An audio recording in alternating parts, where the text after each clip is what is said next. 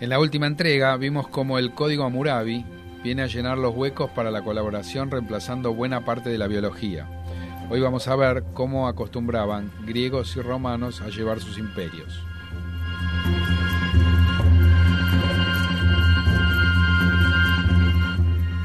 Hola Mario, bienvenido al programa. Hola Gaby, gracias, gracias por invitarme nuevamente. Y ¿sabés que me quedé pensando los otros días? Este 1776, antes y después de Cristo. Y estos años, pero ¿y en el medio? ¿Qué pasó? ¿Cómo juegan en las civilizaciones griegos y romanos? Bueno, diste, eh, diste con un clavo que es lo que modeló toda nuestra forma de pensar, si vos querés, desde el occidente, ¿no? Eso fue un molde y una matriz que lo trajeron justamente los griegos y después diseminaron los romanos.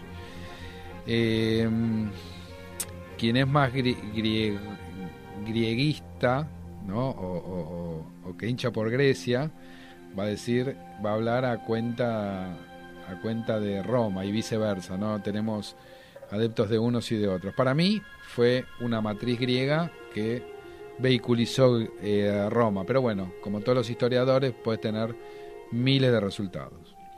Bueno, lo que en principio lo que hicieron es que en lugar de un gobierno de una sola persona, como habíamos visto por ejemplo con Amurabi o todas las otras dinastías que tenían un rey poderoso, Atenas y Roma desarrollaron los gobiernos de una participación importante de las élites masculinas, masculinas, mujeres no hay, que duró unos 170 años en Atenas y 480 en Roma, pero ambas fenecieron.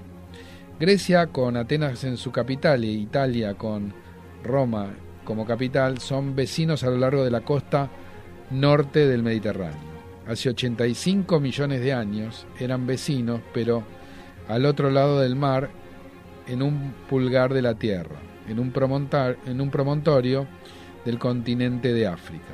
Hace 55 millones de años, eh, deriva de los continentes de Europa y África juntos y por 5 millones de años el promontorio formado por el futuro de Italia y Grecia habían chocado con la corteza de Europa, lo que hizo que se anulen y apilen la corteza, deformando más y más eh, eh, altas creaciones como por ejemplo los Alpes o las montañas de Grecia. Después de estos 5 millones de años de roca y agua que vierten fuera de los Alpes de Italia, así como los numerosos terremotos y la aparente desecación y relleno del mar Mediterráneo y las microplacas de Córcega y Cerdeña parecen pivotar para la península italiana, la costa norte del, Mediterráneo, que se convirtió en el escenario para el desarrollo de dos sociedades distintas, por un lado, con los romanos finalmente engullendo a los griegos como parte de su imperio. Ahora bien, ¿por qué se da en ese lugar precisamente? Los, los griegos habían ocupado la costa del sur llamada Ática, otro grupo, los macedonios, habitaban el territorio del norte. La Ática se compone de un suelo rocoso con montañas escarpadas. El suelo podía sostener o hacer crecer cebada, uvas, olivos, y podía dar cabida a ovejas y cabras, pero no mucho más. Por ahí encontraba higos, podías encontrar lentejas, por lo tanto, los griegos se quedaron cerca de la costa y se lanzaron al mar para tener alimento extra y para el comercio con otros pueblos. Afortunadamente para los atenienses que habían construido su ciudad cerca de la costa sur del Ática, había un gran depósito de plata y cerca de Atenas eh, es lo que se produce una riqueza de por sí y podían importar madera de Italia y hacer un intercambio virtuoso y esta madera se usaba para construir los buques de guerra que le dio una poderosa armada a los atenienses. Estos produjeron su propia cobertura forestal de aproximadamente 50% en el año 600 a.C. para dejar un 10% en el año 200 a.C. Es decir, vemos cómo el hombre siempre fue un asesino serial de su entorno, sobre todo en lo ecológico, y hablando precisamente de su bosque forestal. Ahora bien, y acá falta algo, los romanos. ¿Qué nos decís de los romanos? Bueno, los romanos tenían un sitio más productivo en el lado, digamos, oeste de la península itálica. Ellos construyeron su ciudad sobre siete colinas en el río Tíber, no en la orilla directa en el mar, pero sí a unos 30 kilómetros adentro. Esto le dio la protección, ¿te acordás como habíamos hablado y visto con eh, Japón? Eh, los defendió de los ataques de los, de los buques de guerra, también eh, se podía acceder al Mediterráneo por el río vía la ciudad puerto de Ostia. Al norte vivían los etruscos y al sur los griegos, que formaron colonias a lo largo de la costa y en la isla de Sicilia. Si uno va a Sicilia parece que está en Grecia. En su fértil valle del río los, primeros romanos cultivaban trigo, cebada, avena, centeno, uvas, aceitunas y podían criar cabras y ovejas de las que producían quesos, leches, etc. Sus árboles frutales eh, incluían manzanas, peras, ciruelas y membrillos. Fíjate que es una variedad mucho más importante que lo que vimos hasta ahora. Tenían muchísimas plantas, pero por supuesto no tenían ni maíz, ni papa, ni tomates, que tiempo después viene desde América. Para la carne se alimentaban de peces, ostras, pollos, patos, gansos y cerdos, pero rara vez consumían alguna vaca o algún buey. La sal, que se encontraba en lugares seleccionados, estaba controlada por el gobierno, los soldados a veces se pagaban con sal, es decir, el trabajo de los soldados. Es una práctica de la que deriva nuestra palabra salario, al igual que la frase vale su sal. Ahora bien, ¿cómo juegan todas estas disputas griegas, troyanas y romanas? Bueno, Atenas y Grecia entre los años 1600 y 1100 a.C., eh, con los inmigrantes indoeuropeos llamados los micénicos, ocupan la parte continental de la península griega.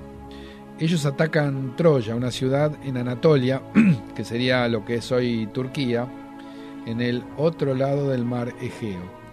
Hay una guerra que se describe en la Ilíada, una de las piezas escritas más tempranas de la literatura occidental, que se le atribuye a Homero y que fue escrita para el siglo VIII antes de nuestra era. Para esa época compiten las ciudades-estados, que también se llamaban polis, que se fueron formando en las montañas del sur de Grecia. Estas ciudades-estados contenían entre 500 y 5.000 ciudadanos varones y tenían diversos grados de participación popular en la vida política. Las poblaciones griegas totales deben haber sido de 2 a 3 millones de, varones. Las ciudades-estados comparten un lenguaje común y una religión, y después del año 776 a.C. se juntan cada cuatro años para disputar los Juegos competitivos mantenidos cerca del Monte Olimpo, que no van a ser otras cosas que las famosas Olimpiadas. Los griegos utilizaron sus poblaciones en la expansión para establecer más de 400 colonias a lo largo de la costa del Mediterráneo y el Mar Negro. Sus colonias en el Mar Negro le dieron acceso al pescado, a las pieles, a la madera, a la miel, al oro, al ámbar y a esclavos desde el sur de Rusia. Grecia produjo monedas metálicas en el siglo VII a.C. para facilitar el comercio. Para el año 520 llevaban el emblema de Atenas que era un búho, el pájaro sagrado de la diosa Atena. En lugar de expansión mediante la conquista, lo que hacían los antiguos griegos era, habían expandido la colonización a través de la cultura. Ahora decime, si los griegos estaban al sur y Esparta está al sur, ¿no fue Esparta importante? Muy importante. Esparta y Atenas eran las principales ciudades-estado y diferían profundamente de su cultura y la política. Los espartanos conquistaron a sus vecinos y los obligaban a vivir como esclavos. Les proporcionaban, que eran los que le proporcionaban la mano de obra eh, casi esclava en, sus tareas agrícolas. Para mantenerlos en control, Esparta desarrolló una cultura basada en mantener una fuerza élite militar con un consejo gobernado por 28 ancianos. Atenas, por otro lado, dio a sus hombres ricos plenos derechos políticos, y estos se sumaron ya que podían aportar armaduras y armas para servir en el ejército, que era un deber para todos los participantes en el gobierno. Para el 450 a.C., los titulares de cargos públicos fueron designados por sorteo y hasta los 10 generales militares eran, podían incluir mujeres elegidas. Pero por ejemplo, niños, esclavos y extranjeros no tenían ni voz ni voto. El 10% de los aproximadamente 300.000 atenienses participaban del gobierno. ¿Y qué había pasado con los persas? Bueno, 500 años antes de la era común, la mayor y más rica civilización agraria del mundo se produce en Persia. Conquistó algunas de las ciudades griegas en las costas de Anatolia, pero cuando los atenienses lucharon contra los persas ganaron en Maratón en el año 490 a.C. y en las grandes batallas navales.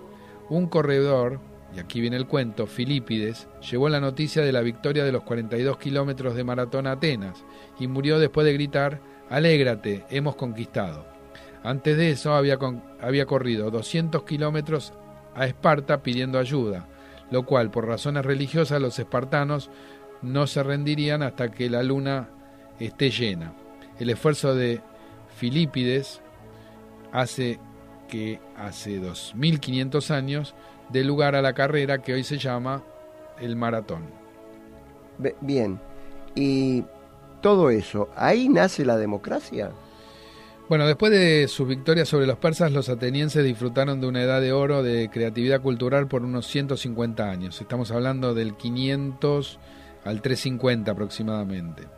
La participación democrática se llevó a cabo eligiendo a Pericles, que sirvió 32 años eh, como, como gobernador y, plenipotenciario de lo que era Atenas.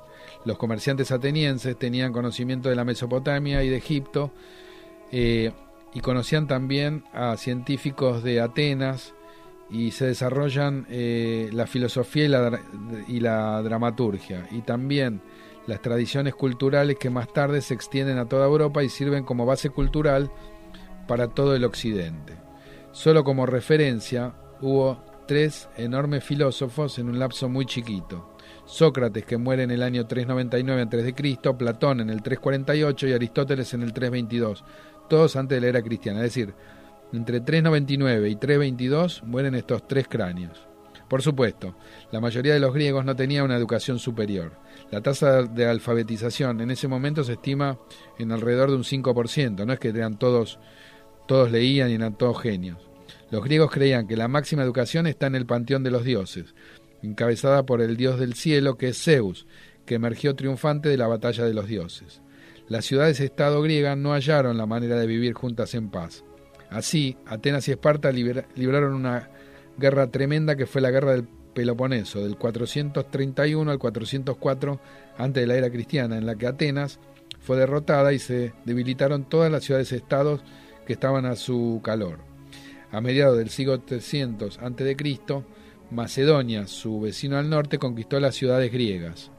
Cuando el líder de Macedonia, Felipe II o Filipo II, es asesinado en el año 336 a.C., eh, entra un hijo de él, con solo 20 años de edad, que se va a llamar Alejandro Magno o Alejandro de Macedonia, y sube al trono. En 13 cortos años, Alejandro había conquistado el suficiente territorio como para formar el mayor imperio en el mundo, de Macedonia y Grecia a Bactria, que hoy sería Afganistán, y parte de la India, incluyendo Anatolia, Egipto, Medio Oriente, Babilonia y Persia.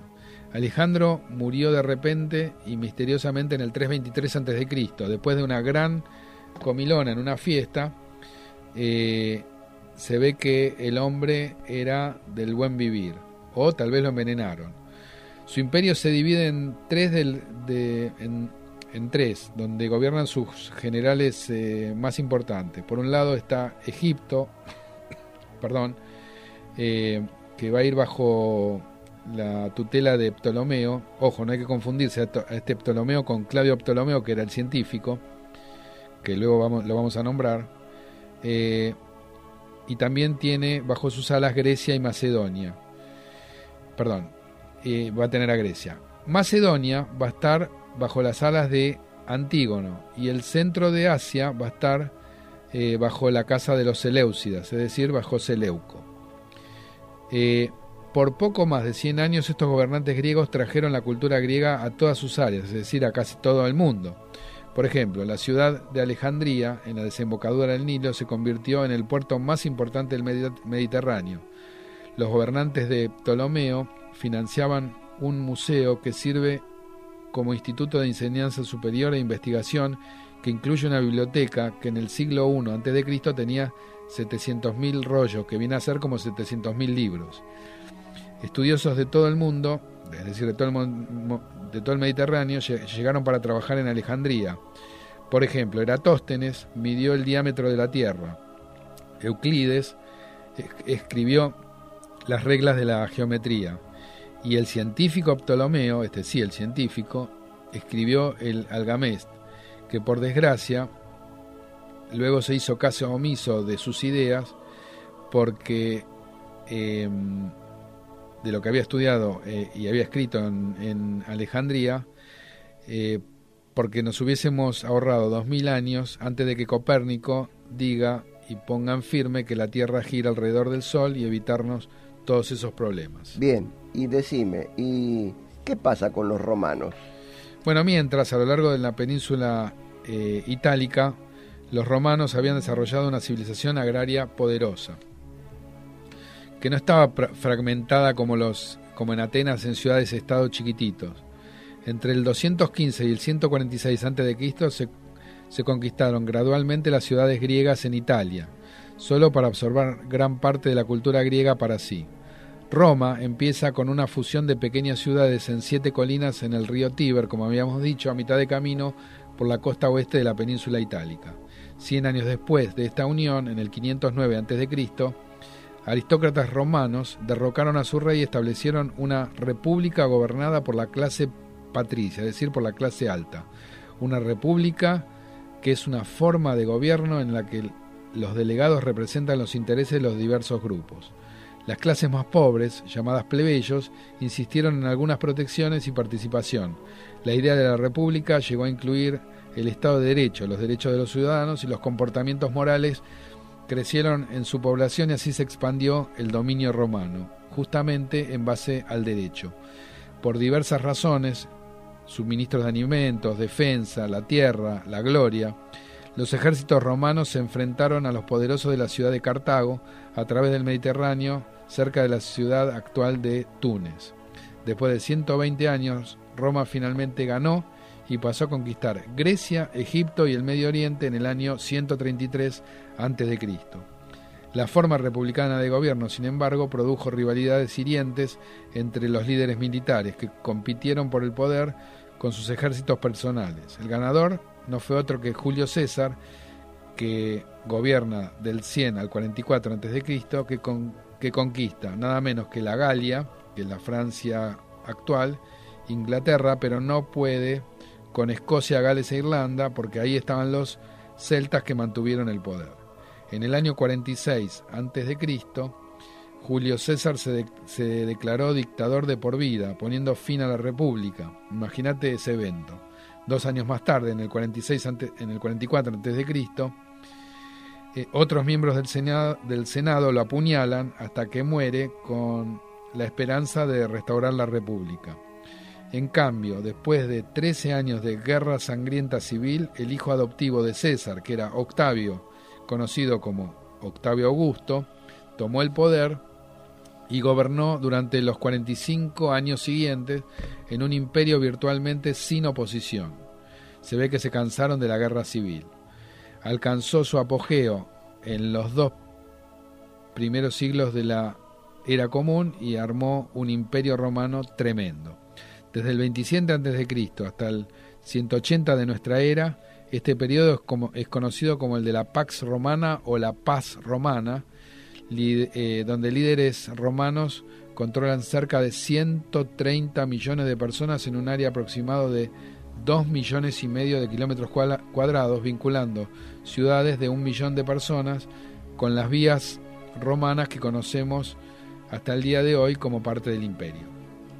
Ahora bien, todo esto es eh, por fuerza, por violencia. ¿Qué me tenés que decir? ¿Qué me puedes decir sobre el derecho?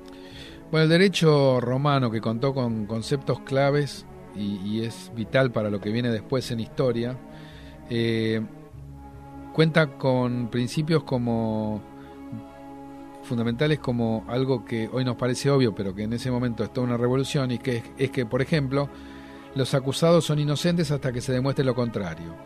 Era ley para todos los hombres en todo lugar. Bajo los romanos la mayoría tenía derechos, como fue también el caso de Grecia. El padre de la familia romana podía arreglar los matrimonios de sus hijos, venderlos como esclavos o incluso matarlos sin castigo anunciado previamente.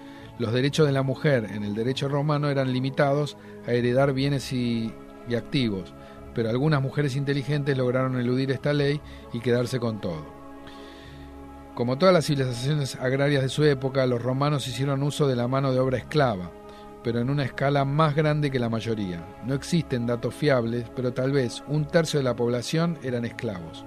Un emperador por sí solo podía tener unos 20.000 esclavos. ¿Cómo te ves como como emperador. En el año 73, un esclavo que escapa, llamado Espartaco, reúne a 70.000 esclavos rebeldes. Después de varios años en las tropas romanas, eh, va a la guerra y lo aplastan. Y en este evento se crucifican a, 6.000 de los sobrevivientes a lo largo de todos los caminos eh, de Roma, que eran muchos y son expuestos.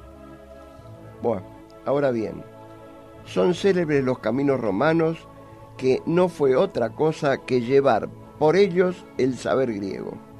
Bien lo dijiste. Bueno, hablando de caminos romanos, el gran ejemplo es la vía Apia.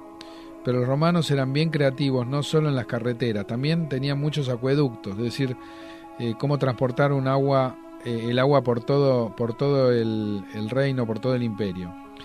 Y en el derecho era mucho más eh, importantes que en la filosofía y en la ciencia que los griegos, por ejemplo, y en cierto modo el imperio romano era un vehículo para la difusión de la cultura griega, a través de sus caminos, de sus acueductos, de todo lo que tenía que ver con el, el transmitir de un lugar al otro.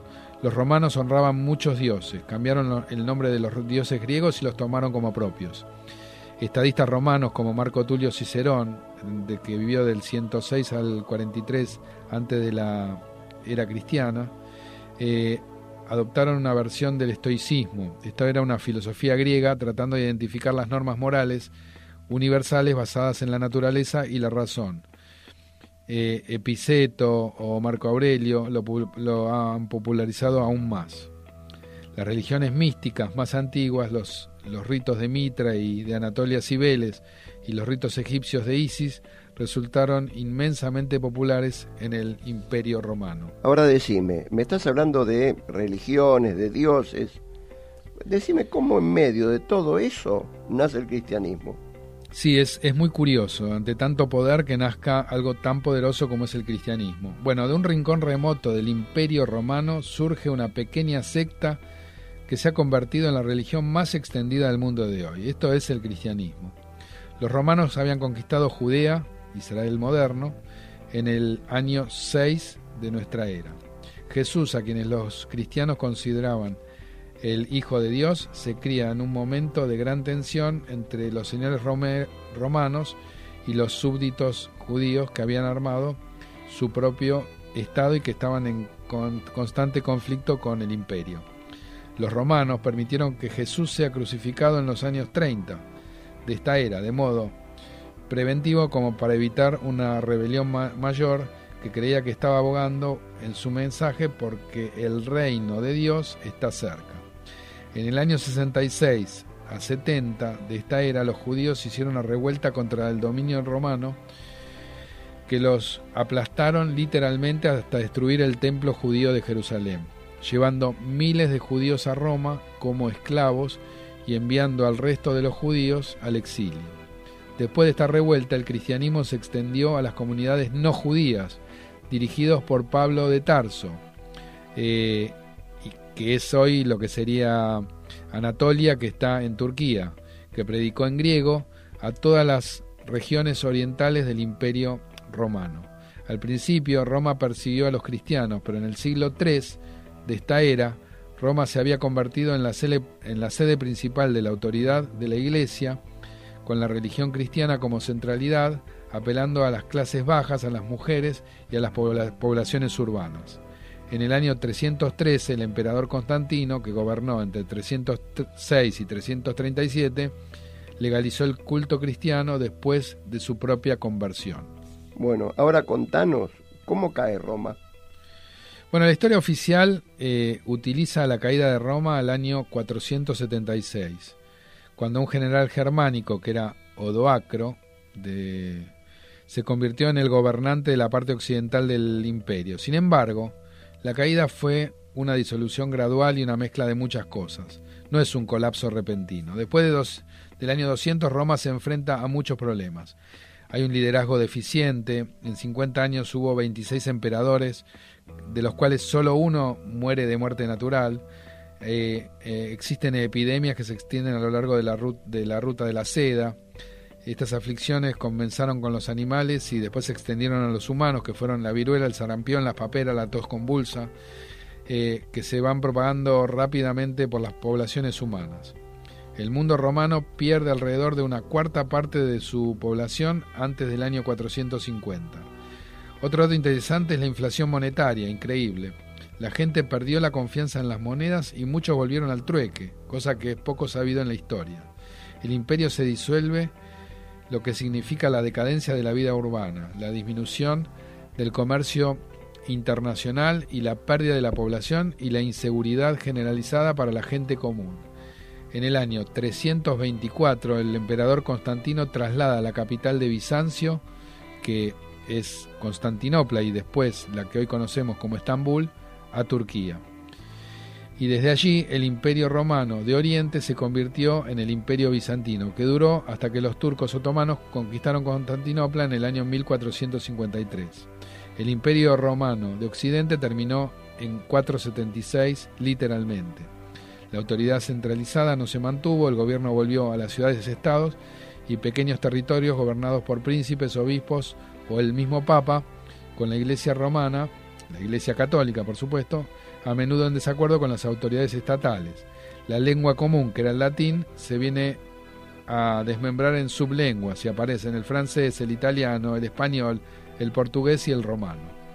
Bien, aún así, cae Roma, se disuelve el imperio, y como hoy tenemos esa fuerte huella greco-romana. Bueno, el aprendizaje colectivo que nos quedó de aquel eh, de aquella impronta grecorromana logró vivir y cómo, ¿no? Gran parte del mérito es por los gobernantes como Ptolomeo de Egipto, que apoyó el estudio y la investigación en el Museo y Biblioteca de Alejandría. Nadie sabe con certeza lo que pasó con la Biblioteca de Alejandría, pero con el tiempo desapareció. La parte de la ciudad donde se encontraba ahora se encuentra bajo el agua, por lo cual es difícil eh, tratar de, responder a esta pregunta de, de qué pasó con ello. En el año 2004 hubo excavadores que descubrieron 13 salas de conferencia bajo el agua. El capítulo de Alejandría es en sí mismo apasionante. Hay tres ideas principales sobre la destrucción de la biblioteca. Una que la destruyó Julio César eh, en sus luchas contra Pompeyo. La otra es que los cristianos la destruyeron en el siglo V de esta era. Y otra es que eh, fue saqueada por los invasores eh, musulmanes en el año 614 y que usaron todos los papiros y todos los eh, rollos como yeso para construir las casas de baño, lo cual algo, es algo que no está eh, para nada documentado, pero es solamente un saber popular. Sin embargo, los eruditos musulmanes que estaban en pleno dominio del mundo, se interesaron en las ideas griegas.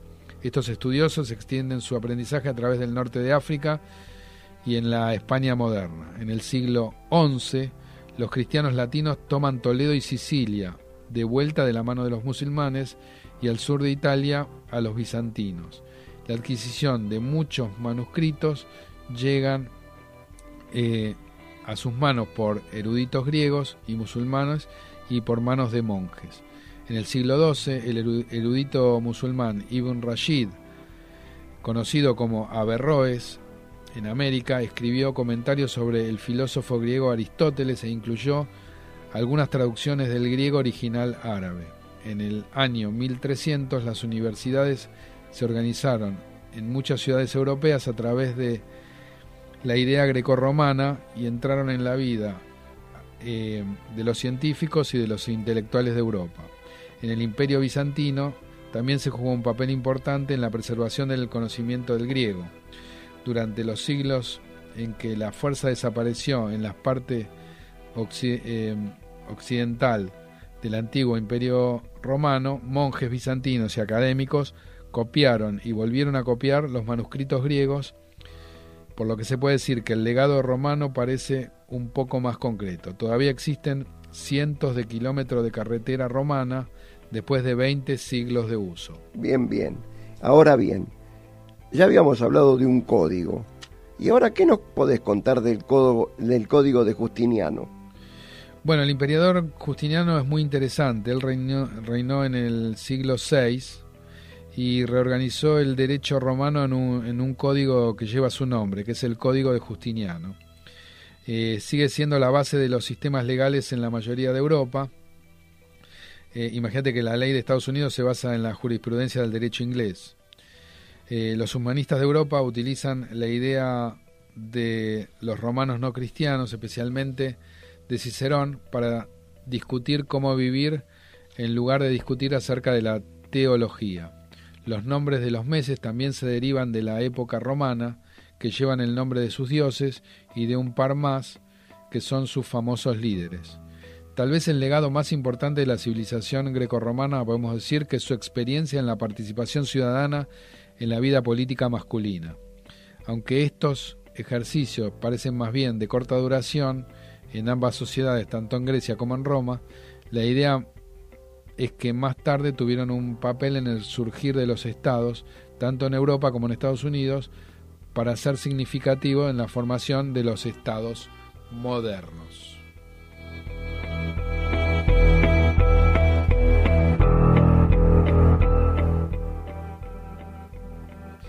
En el próximo capítulo vamos a ver cómo hechos históricos que ligan la caída de las Sagradas Escrituras van en pos de un libre pensamiento.